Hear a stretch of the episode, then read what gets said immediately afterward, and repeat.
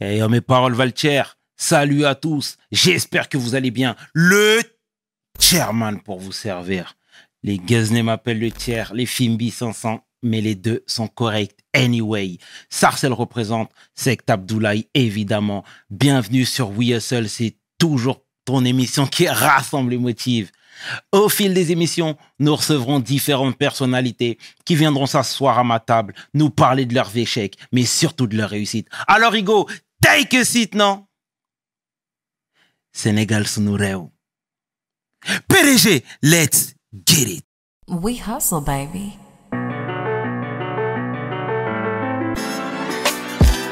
Le chairman. We hustle baby. Le chairman. We hustle baby. Le chairman. De retour sur We Hustle et aujourd'hui je suis vraiment fier de recevoir l'homme que l'on nomme Djibril Ndoy. Djibril, comment tu vas? Très bien, très bien. Tout, là, tout va bien, Très bien, je vais bien, alhamdoulilah. Merci beaucoup pour l'invitation. Merci à toi d'avoir accepté l'invitation, clairement. Comme je te le disais hors antenne, tu nous fais du bien. Voilà, tu fais beaucoup. On te connaît, t'es sage, t'es bienveillant. Et forcément, il était important pour nous de te recevoir. Merci beaucoup, Elage. et encore une fois, merci pour aussi tout le travail que tu fais. Je pense que ta web série est aujourd'hui très appréciée et je suis impressionné par toutes les personnalités qui sont passées jusqu'à ce jour. Merci, mon frère. Merci beaucoup. Dis-moi, Djibril, est-ce que tu peux te présenter, s'il te plaît, pour celles et ceux qui ne te connaissent pas? Très bien. Donc, moi, je suis Djibril Ndoye. Hein. Je suis franco-sénégalais. Je suis né au Sénégal. Euh, j'ai passé quasiment toute ma jeunesse là-bas avant de venir en France après mon bac.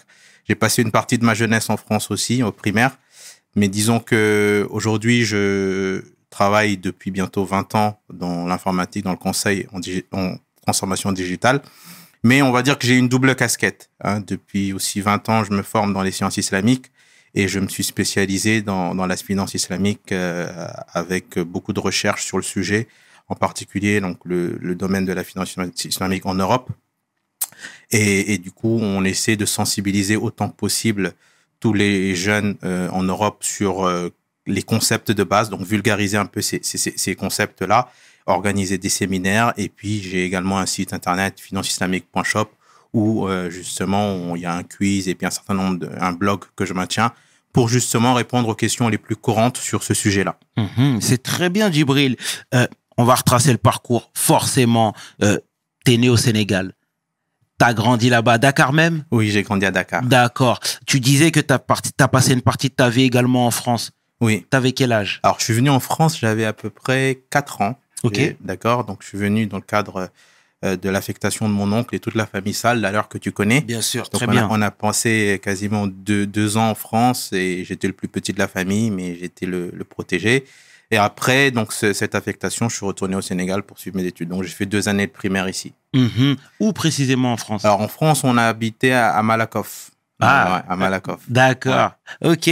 Mais Djibril, voilà, et c'est important pour nous de le savoir, mais tu sais, moi-même, euh, j'ai de la famille au Sénégal, forcément, il y a des étudiants. Et c'était quoi la différence déjà entre, entre le, le, le niveau scolaire sénégalais et français? Parce que tu sais là-bas j'ai l'impression que les élèves sont beaucoup plus aguerris beaucoup plus avancés même dans les études etc tu confirmes ce que je dis ou pas du tout? Oui, alors à l'époque, quand j'étais jeune lycéen, je pense que oui, euh, le- le- l'enseignement, public au Sénégal est un enseignement de, très grande qualité et même l'enseignement universitaire. Euh, maintenant, les choses se sont dégradées au fil des années, mais jusqu'à aujourd'hui, on peut dire quand même que l'enseignement en Afrique, en tout cas au Sénégal, est un enseignement qui offre aux étudiants qui viennent en Europe assez de bagages pour réussir. Hein, donc la plupart des gens qui arrivent à venir en Europe sont assez bien formés pour pouvoir poursuivre leurs études et faire de, de- de très bonnes carrières dans différents domaines, que ce soit dans le public ou le privé? Que ce soit dans le public ou dans le privé. Ok, parce que parfois on déplore le manque de moyens justement. Euh, ils sont tout le temps à la recherche de de, de, de fournitures scolaires, de livres. Alors ça, c'est une réalité dans tous les pays d'Afrique où il y a forcément différents types d'écoles. Il y a des écoles publiques, donc où là, qui sont euh, financées par l'argent public et donc il y a beaucoup de dérives, euh, beaucoup d'instabilité, mais de très bons professeurs, de très bons enseignants. Et il y a également des écoles privées où là, c'est un peu euh, la, la- la- la, la, la, la classe aisée qui peut justement y, parvenir. Mais dans tous les cas, les enfants, les élèves qui travaillent bien, que ce soit dans le public ou dans, le privé, généralement réussissent à poursuivre leurs études à l'étranger, quelles que soient les, situations. Je pense qu'il y a, il y a beaucoup d'exemples qu'on voit autour de nous de gens qui ont réussi de très belles carrières et pourtant qui ont commencé avec euh, une, des structures très difficiles en Afrique. Mhm. Et du coup, ici, on aime bien situer et, et, et, et retracer le parcours, avoir les dates précises. Donc, tu es revenu quand ici en Je France suis venu ici en 98. 98. Oui, 98. D'accord. Et du coup, c'était une suite nécessaire de passer par la France? Alors, on va dire que la France, de facto, offre des inscriptions aux étudiants les plus brillants en Afrique. D'accord? Donc, c'est souvent ce qu'on appelle le, le brain drain, c'est-à-dire que euh, l'histoire de la France avec les colonies fait que la plupart des étudiants qui sont issus de colonies françaises euh, cherchent des inscriptions dans des euh, universités françaises. Aujourd'hui, ça commence à changer. On regarde plus au Canada, aux États-Unis. Mais en France, le coût de l'enseignement supérieur est beaucoup moins cher. Donc, pour les élèves qui sont brillants, les élèves qui s'en sortent plutôt bien, en tout cas, qui sont moyennement bons, euh, c'est une suite logique par rapport à l'histoire de la France avec l'Afrique et le Sénégal en particulier. Mhm. Et les États-Unis, le lien n'était pas aussi euh, marquant à l'époque? Non, parce que les États-Unis n'ont pas colonisé l'Afrique. Donc aujourd'hui, on a quand même un néocolonialisme, si on peut le dire comme ça, où la France est quand même très présente euh, en Afrique à, à, travers les institutions, à travers l'Institut, euh, euh, le Centre culturel français, et puis beaucoup d'autres euh, institutions qui permettent aux étudiants de faire les démarches pour pouvoir accéder aux universités françaises. Donc c'est juste euh, une, suite naturelle et logique de la relation euh, entre la France et les anciennes colonies. Mmh, forcément. Et les études secondaires, du coup, en France, tu viens, tu découvres Paris un petit peu. Euh, ça t'a pas chamboulé? Si, ça m'a un peu chamboulé. Euh, et j'ai justement eu la chance d'être bien encadré parce qu'effectivement, j'avais même pas 18 ans quand je suis arrivé, donc j'avais 17 ans et des poussières. Mais on va dire que je savais ce que je voulais. Parce que ça, c'est très important lorsqu'une personne euh, sait ce qu'elle veut faire, euh, justement, elle, elle, est, elle est très focus et ça aide justement dans la réussite. Et on va dire que, comme tout jeune, lorsqu'on vient de l'Afrique vers l'Europe, sachant que c'était pas nouveau pour moi, j'avais déjà passé quand même quelques années, je revenais parfois en vacances, donc je connaissais quand même. Mais la difficulté, c'est que, et ça, c'est pas seulement entre l'Afrique et la France, ça, c'est une réalité même en France, c'est qu'il y a un fossé qui est très élevé entre le secondaire, donc la terminale, et le premier cycle universitaire. D'accord? Donc, il y y a, un cap qu'il faut franchir et je pense que les chiffres le, le, le révèlent. Il y a plus de 30% des personnes qui ratent leur première année d'université ou de supérieur parce que il y a un fossé. On peut avoir une note moyenne au bac, mais euh, l'enseignement supérieur après le bac, c'est autre chose. Et donc là, c'est là où la sélection se fait. Mmh. Donc pour ma part, on va dire que les premiers mois ont été difficiles, mais après j'ai réussi. On va dire la première année a été très difficile, mais après je me suis je me suis réglé et puis ça, ça s'est plutôt bien passé. Et t'étais chez la famille? Oui, donc les deux années où j'étais à Sarcelles, ouais. j'étais donc chez ma tante, hein, que, que Dieu lui fasse miséricorde. On, on, elle s'est très bien occupée de moi et tous mes cousins également. Euh, m'ont beaucoup aidé dans, dans, tout ce que j'ai pu faire là-bas. Mmh. Mes cousines aussi, et voilà. Donc j'étais chez la famille. Il y a, il y a une forte diaspora sénégalaise aussi à Paris. Oui. Est-ce que tu as pu bénéficier de ces contacts, par exemple? Alors très peu, ouais. très, très, peu, juste des, des, des amis, euh, des étudiants qui que je connaissais avant Sénégal qui sont venus aussi en même temps que moi, donc on gardait le contact. Mais les études supérieures, il faut vraiment être focus. Surtout que moi je faisais des études en maths informatique, donc euh, ça demandait quand même une charge de travail très importante. Donc, j'avais pas trop le temps de, de faire autre chose. Quoi. Mmh. Donc, du coup, tu as poursuivi tes études, tu as été diplômé. Félicitations. Merci. C'est très bien, mais c'est une très bonne chose. Et tu vois, même quand on parle avec Issa, etc., tu sais, visiblement, il te qualifiait tout le temps comme étant la, la, la, la, la tête de la famille. Tu vois, il mmh. était vraiment élogieux à ton égard. Et, et Issa Sal, ton cousin, oui, pardon, oui, excuse-moi oui, de ne sûr. pas préciser pour les auditeurs de WSL. Mais et, et, et ça, c'est intéressant. Euh, là où je veux en venir, c'est que finalement, t'as pas été perturbé par ce, ce, ce, nouveau lifestyle. Non, et, et je pense qu'il y a une dimension spirituelle que Issa lui-même euh, m'a aidé beaucoup à acquérir, à, à, pouvoir transcender un peu toute cette tentation que l'on a quand on est étudiant, parce que c'est une réalité. Hein. ce lifestyle euh, étudiant en France, en Europe, c'est pas facile. Il faut, il faut savoir euh, pouvoir avoir les bonnes fréquentations, savoir avoir le bon emploi du temps et, et, et- et avoir également les bons mentors. hein. Exact. Ça, c'est très important. Et, et voilà, donc je pense que j'ai eu des cousins, des cousines, des oncles, des tantes qui m'ont beaucoup aidé dans ce sens-là. Mhm. Et c'est très bien de leur, rendre- de leur rendre hommage. Et une maman fais. aussi, hein, sans l'oublier. Hein, qui- on peut jamais oublier maman et papa. Exactement, mais Ouais. c'est très bien ce que tu fais de leur rendre hommage, euh, Djibril. Et du coup, pourquoi parallèlement à, à- à ton activité principale, tu as voulu sensibiliser aussi les gens sur euh, la finance islamique? Alors, je pense que c'est un cheminement. Parce que pour moi, euh, l'i- l'i- l'islam, c'est une religion de course de fond, mais c'est pas une course de vitesse. Mhm. Euh, les choses se font étape par étape et, et chacun évolue de façon euh, très personnelle hein, par rapport à son lien à la spiritualité. Et je pense que voilà, les deux premières années, c'était des années de jeûne, mais à un moment donné, euh, j'ai eu ce déclic-là qui m'a donné envie de, de pouvoir apprendre plus l'islam, apprendre plus les sciences islamiques. Et donc, en parallèle de mes études scientifiques d'ing- d'ingénieur, je me suis inscrit à l'époque, je me rappelle, euh, au centre d'études et de recherche sur l'islam, le CERCI, hein, qui est à Saint-Denis. Euh, donc, c'est l'Institut Usuluddin. J'ai fait trois ans de cursus en parallèle de ma fonction donc d'ingénieur. Et ensuite, et ça, c'est c'est un clin d'œil que je fais un peu à tous les jeunes qui nous écoutent, c'est que moi, je me définis comme un éternel étudiant. On n'a jamais fini d'apprendre, d'accord? C'est-à-dire que le fait qu'on ait un diplôme, quel qu'il soit, ne marque pas la fin de l'apprentissage. L'apprentissage, c'est l'apprentissage toute la vie. Et, jusqu'à aujourd'hui, je continue à me former. Et justement, euh, ce, passage à, la, la finance islamique, c'est parce que à l'époque, donc j'ai- fait un master en civilisation musulmane qui était euh, offert par l'université ouverte de Catalogne, le premier master en Europe en civilisation musulmane. Donc à, la fin du master, il fallait faire un document de recherche sur un sujet.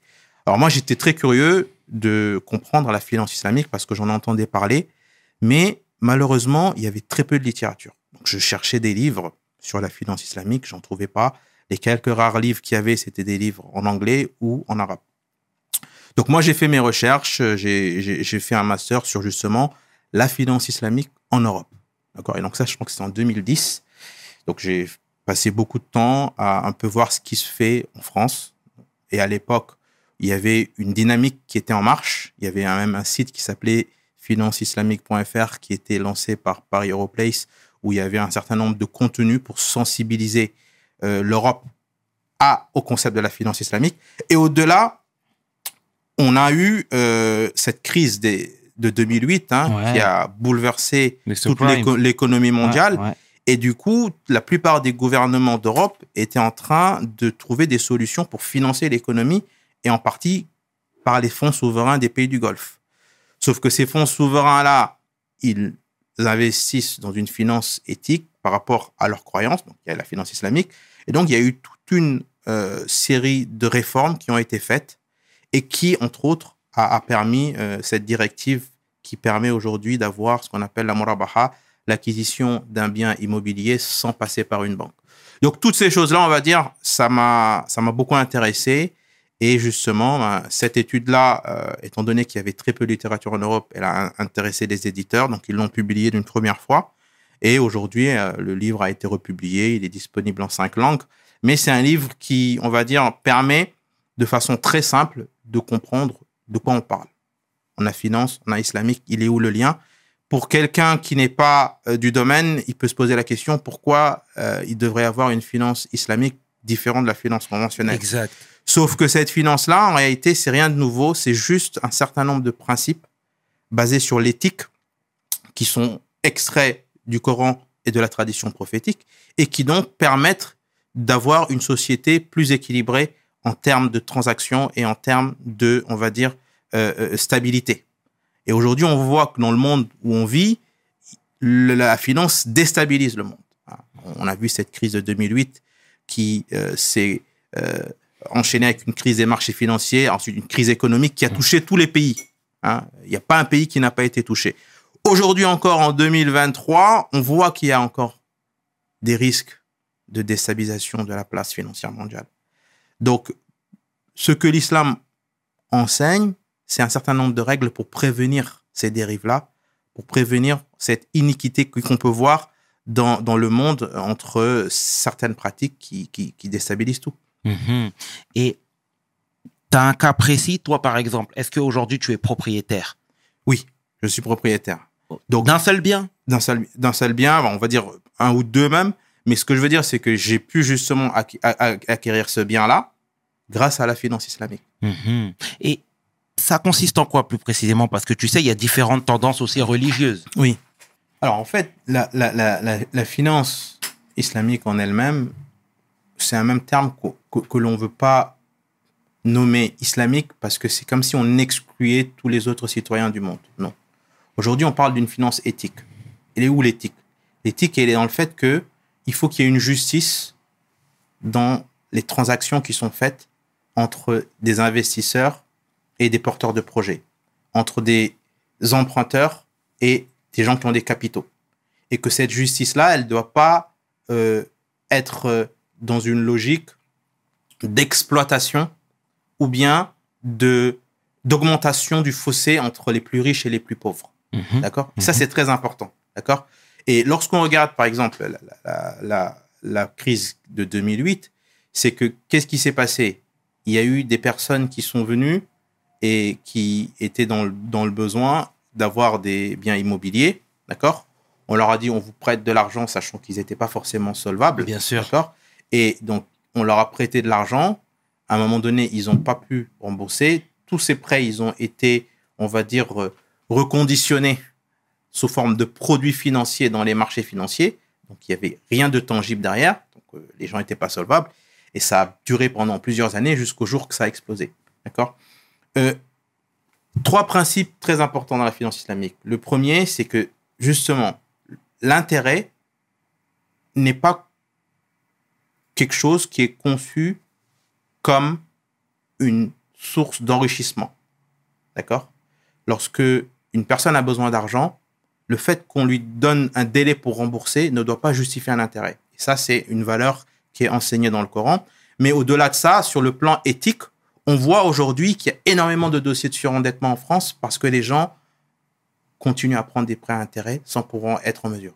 Qu'est-ce que euh, le, Coran recommande? C'est de dire, voilà, une personne, on va prendre un exemple très concret, veut acheter un bien immobilier. Elle a un salaire euh, de 50 000 euros par an. D'accord? Aujourd'hui, euh, on va pas lui dire, on te prête l'argent, donc c'est pour acheter un bien de 100 000 euros, et que derrière, tu vas nous rembourser 150 000 euros, sous prétexte que juste on te donne le temps. Non, c'est ce que l'islam réfute. On dit non, on va faire une transaction, on va partager les risques et les profits. C'est très subtil. Plutôt qu'une banque te donne 100 000 euros et que te dise c'est un intérêt de, de 5% que tu vas rembourser sur 15 ans, la banque va prendre la responsabilité d'acheter le bien à 100 000 euros et de faire une marge, un profit sur cette vente-là. Et donc c'est ça la différence, c'est-à-dire que dans l'islam, la vente avec profit est licite, le prêt à intérêt ne l'est pas, parce que tout simplement le temps en lui-même ne peut pas justifier le profit sur cette transaction. En revanche, l'achat, c'est un risque que euh, la banque fait, et s'il y a quelque chose qui se passe entre l'instant où elle achète ou elle revend, elle assume le risque. Et donc, et ça, on, peut le, décliner sur différents tr- autres types de transactions. Un entrepreneur qui veut monter son projet, on lui dit pas, je te donne 100 000 euros, tu ouvres euh, ton kebab. On lui dit non, on va s'associer, d'accord? Et on te donne une partie. Et donc, le temps que tu puisses justement rembourser le capital, nous, on va être en partie actionnaire dans ce business-là jusqu'à ce qu'on ait une, une solution de sortie où on va te revendre nos parts. Donc, si le business ne marche pas, bah, la banque perd et le- l'entrepreneur perd. Si le business marche, l'entrepreneur gagne et la banque perd. Donc, il y a une logique de partage de risques dans la transaction dans le monde des affaires. Là où, lorsqu'il n'y a pas de logique de, de partage de risque, lorsqu'une personne elle est en défaut de paiement, aujourd'hui, elle est celle qui assume le plus cette situation, là où les banques, elles vont revendre derrière. On va, elles vont racheter derrière des assurances contre ces défauts de paiement. Mhm. Donc le partage de risque, il est, il, il- il est pas fait. Et les banques islamiques sont ouvertes à tout le monde? Bien sûr. Mhm. Alors, les- C'est- le, le pays le plus, le plus euh, on va dire, modèle dans ce domaine-là, c'est la Malaisie, où aujourd'hui, c'est des banques qu'on appelle islamiques, mais c'est des banques qui sont ouvertes à tous les Malaisiens. Et, et qui, qui, qui, qui a des personnes. Parce que ce qu'il faut savoir, c'est que le, le vœu d'une finance plus éthique, c'est pas quelque chose de spécifique aux musulmans. C'est pas quelque chose de spécifique à l'islam. C'est juste du bon sens. Il y a aujourd'hui beaucoup d'acteurs de la société civile en France et même en Europe qui prêchent pour une finance qui respecte plus le consommateur. Et c'est quoi justement les garanties euh, que, que la banque fixe? Alors, les les garanties, c'est que aujourd'hui, dans euh, forcément euh, une transaction où on va s'engager à acheter un bien ou bien investir sur un projet, il faut déjà que la personne soit solvable. Donc, qu'elle ait des revenus stables, qu'elle ait soit un patrimoine immobilier ou en tout cas des revenus stables qui peuvent garantir le remboursement euh, de cet emprunt-là sur le long terme. Donc, il peut y avoir, dans certaines situations, des défauts de paiement qui sont liés à, la situation d'une personne parce que tout simplement, euh, elle a perdu son emploi, euh, elle est devenue handicapée. Donc, dans ce cas-là, le problème se pose moins que par rapport aux assurances parce que là, aujourd'hui, la banque, par exemple, qui achète le bien, tant que la maison n'a pas été remboursée entièrement, elle peut justement proposer à la personne qui est en défaut de paiement de vendre la maison, donc de récupérer une partie de son bien et donc de re- restituer à la personne l'autre partie qu'elle a déjà remboursée. Donc on voit qu'il y a quand même une notion de médiation et d'équité quand les problèmes se posent. Mais ce cas de figure peut aussi s'appliquer sur les banques traditionnelles. Sur les banques traditionnelles, on va dire que là, ce cas de figure-là, il est plus couvert par les assurances parce que les banques, elles ne rentrent pas dans ce, dans ce domaine-là. Et le pire, c'est que à partir du moment où on n'arrive plus à rembourser, il y a un système d'agio qui se met en place. D'accord? Donc, si vous restez six mois sans emploi et que vous n'avez pas remboursé euh, vos, vos mensualités de prêt, ben, tous les mois, ça augmente avec un taux qui est assez élevé. Et donc, on se retrouve à non seulement on ne peut pas rembourser ce qu'on devait, mais on va devoir rembourser plus parce qu'on ne peut pas rembourser ce qu'on devait. Mhm. Et donc, il n'y a pas d'éthique dans tout ça. Et les systèmes alternatifs, tu sais, je pense notamment aux tontines, par exemple. Est-ce que ça, c'est des choses viables? Est-ce que ça, c'est des choses que tu pourrais recommander aux gens? Oui, de toute façon, tout ce qui est euh, un système de collaboration entre un groupe d'individus qui n'est pas basé sur l'intérêt, qui est basé sur les risques et les profits, les tontines, c'est quelque chose de très basique. hein. C'est un groupe de gens qui cotisent tous les mois et tous les mois, il y a une personne qui récupère euh, les cotisations de tout le monde et le mois d'après, c'est d'autres. Donc, ça permet aux gens de faire une épargne de façon collaborative. Donc, Exact. donc ça, c'était très bien. Mais ce qui- ce qu'il faut savoir, c'est que lorsqu'on parle de finance islamique, c'est pas seulement la banque de détail ou la banque euh, ou, l'investissement immobilier. Il y a également tout ce qui concerne l'épargne. hein. Et, et l'un des points très importants, c'est comment fructifier. Aujourd'hui, on va prendre euh, en France ou en Europe. On a aujourd'hui énormément d'actifs de confession musulmane ou bien de confession catholique ou bien de confession juive qui veulent tout simplement pouvoir investir, fructifier leur épargne de façon éthique sans passer par l'intérêt. D'accord? Et les solutions existent. Les solutions existent par l'entrepreneuriat. Donc, on peut s'associer à une personne, investir et derrière s'associer pour que lorsqu'il y a la réussite du projet, on va avoir des profits.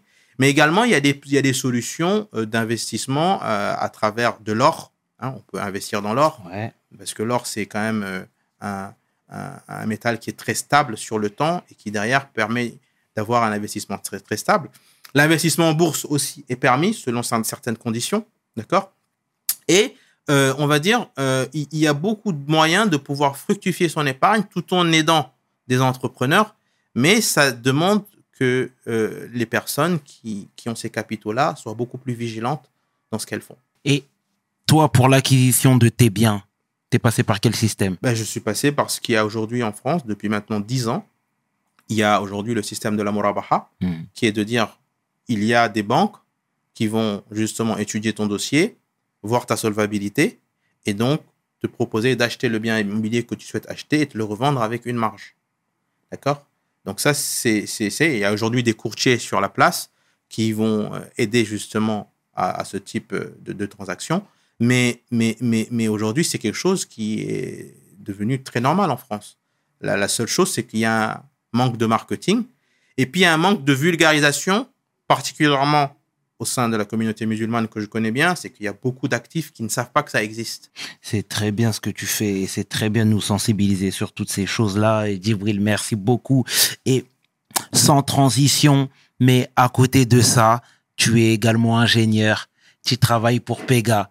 C'est bien ça? C'est bien ça, oui. D'accord. Déjà, euh, comment déjà tu arrives à concilier ces deux activités? Celle de, bon, c'est le terme, le terme sera un peu peut-être trop fort, prêcheur. Hein, je sais pas si tu, tu, tu, tu aimes cette appellation et le fait d'être ingénieur. Moi, je, je suis quelqu'un qui, qui croit en la multidisciplinarité, qui croit au, au potentiel de l'homme à pouvoir apprendre, se former et se développer tout au long de sa vie. D'accord? Euh, et, je pense qu'il y, a- beaucoup de choses. euh, ces deux mondes-là, j'arrive à les, associer parce que euh, j'estime que l'innovation et la technologie aident à une meilleure spiritualité.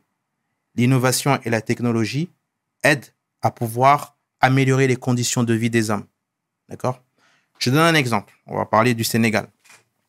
Quand j'étais au Sénégal, quand j'étais jeune, dans les années euh, allez, 90-95, oh, je pense qu'on n'avait pas de téléphone fixe dans la maison où on habitait. Ma tante, qui habite en France, que Dieu lui fasse miséricorde, euh, elle l'appelait de temps en temps. Et qu'est-ce qu'elle faisait? Elle appelait chez le voisin qui avait déjà un téléphone fixe. Donc parfois, je me rappelle encore, euh, les voisins, ils sortaient, ils venaient à la maison, disaient, voilà, voyez votre tante euh, qui est de France qui appelle, elle va rappeler dans 10 minutes, il faut venir. Donc ma mère, elle sortait, ou moi je sortais, et on partait chez le voisin, on attendait quand elle appelle. Ça, c'était il y a 30 ans. D'accord? Aujourd'hui, avec les applications, j'appuie sur un bouton, j'appelle ma mère au Sénégal. Un bouton, j'appelle mon père au Sénégal. Je fais un vidéo call. C'est quelque chose de très positif. Mais qu'est-ce qui a permis cela? C'est la technologie, c'est l'innovation. Donc pour moi, l'innovation, la tech, c'est quelque chose de très positif pour l'homme. Et je pense que euh, on doit justement encourager nos jeunes à se former dans tous ces domaines à la pointe pour pouvoir ce que j'appelle tech for good, la technologie au service du bien, la technologie au service de l'homme, la, technologie au service de la santé, la technologie au service de l'éradication de la pauvreté. Et, et, et on, on est tous aujourd'hui très ancrés dans la tech. Hein. Aujourd'hui, avec ce qu'on appelle les, GAFA, quoi qu'on dise, Google, Amazon, Facebook, Apple, ils ont révolutionné les rapports humains. Et je sais que tu es un membre actif aussi de, la communauté à nos, à nos gens. hein. Je sais pas si on peut le dire, Dibril, mais en tout cas, tu fais beaucoup. Et, et, et ça, c'est une très belle chose parce que c'est pas des choses que tu aimes mettre en avant, mais il faut le dire. Nous qui sommes à l'extérieur devons le dire. Donc, qu'est-ce que tu as fait là-bas à nos gens? Après, je pense que c'est euh, un projet qui, qui, qui montre un peu les difficultés qu'on peut rencontrer en, en France parfois lorsqu'il s'agit de d'édifier des lieux de culte. Pendant plusieurs années, on a parlé de l'islam des caves, hein, où, où donc la plupart euh, des communautés musulmanes dans les villes de France ont, ont dû euh, être dans des situations de promiscuité très difficiles. Nous, à nos gens, pendant plusieurs années, donc la population musulmane vivait dans faisait ses prières dans un petit foyer, un foyer à Doma hein, d'à peine 70 mètres carrés. Et, du jour au lendemain, on a appris par la municipalité que le bâtiment allait être détruit. C'était 30 ans euh, où euh, toute la euh, population musulmane environnante priait là-bas. Il y avait un, un cocon d'une centaine de personnes qui allaient se retrouver sans lieu de culte. Donc nous, euh, entre jeunes, on s'est dit, il faut qu'on essaie de trouver une solution. On va pas, une fois que ça sera détruit, on va pas rester là-bas. Donc on, a monté rapidement un projet et par la force des choses, on a trouvé juste à côté un terrain. Euh, donc c'était un, un, musulman qui vendait sa maison euh, et qui justement nous a proposé de nous la vendre euh, afin qu'on puisse justement pallier à la destruction de ce nouveau lieu de culte. Donc, il nous a donné un certain moment, un, cer- un certain nombre euh, d'années. Donc, il nous a donné deux ans pour collecter les fonds. Donc, c'est pas facile. Hein, lorsque on monte un projet, qu'on doit collecter des fonds, il y a, il y a beaucoup d'engagement, beaucoup de communication à faire. Mais euh, pour te dire, par la force des choses, au bout de dix ans, on a inauguré ce, ce projet il y a maintenant euh, trois mois, hein, en- le 22 octobre 2022. Euh, je ne l'oublierai jamais. Et c'est dix ans d'efforts, dix ans d'engagement avec des jeunes 30-40 ans, d'accord? C'est même pas des personnes âgées, mais avec le soutien des personnes âgées. Donc ça montre aussi qu'on peut faire des choses positives en France qui, qui, contribuent à la stabilité des cités, parce que pour moi, une mosquée, ça contribue à la stabilité des cités. Euh, euh, c'est également un centre qui permet aujourd'hui de, se former, de se former euh, sur l'islam, qui également permet également de pouvoir avoir une communauté qui a un endroit où les enfants peuvent apprendre leur religion de façon, on va dire, euh, très euh, organisée. Donc, euh, c'est vraiment quelque chose, et je en profite pour remercier tous les frères de la ville de Nogent qui ont contribué à ce projet-là, parce que ça nous a pris dix ans de notre vie, mais on est extrêmement content de l'avoir réussi, et, c'est vraiment, à l'échelle d'une vie, on, on peut être que content. Magnifique. C'est très bien. Et parallèlement, même au Sénégal, je sais que tu as ouvert un grand complexe. Excuse-moi, je mets les pieds dans le plat, tu vois ce que je veux dire. Mais c'est important de le dire aussi. Qu'est-ce que tu as fait précisément? Est-ce que tu peux nous le dire?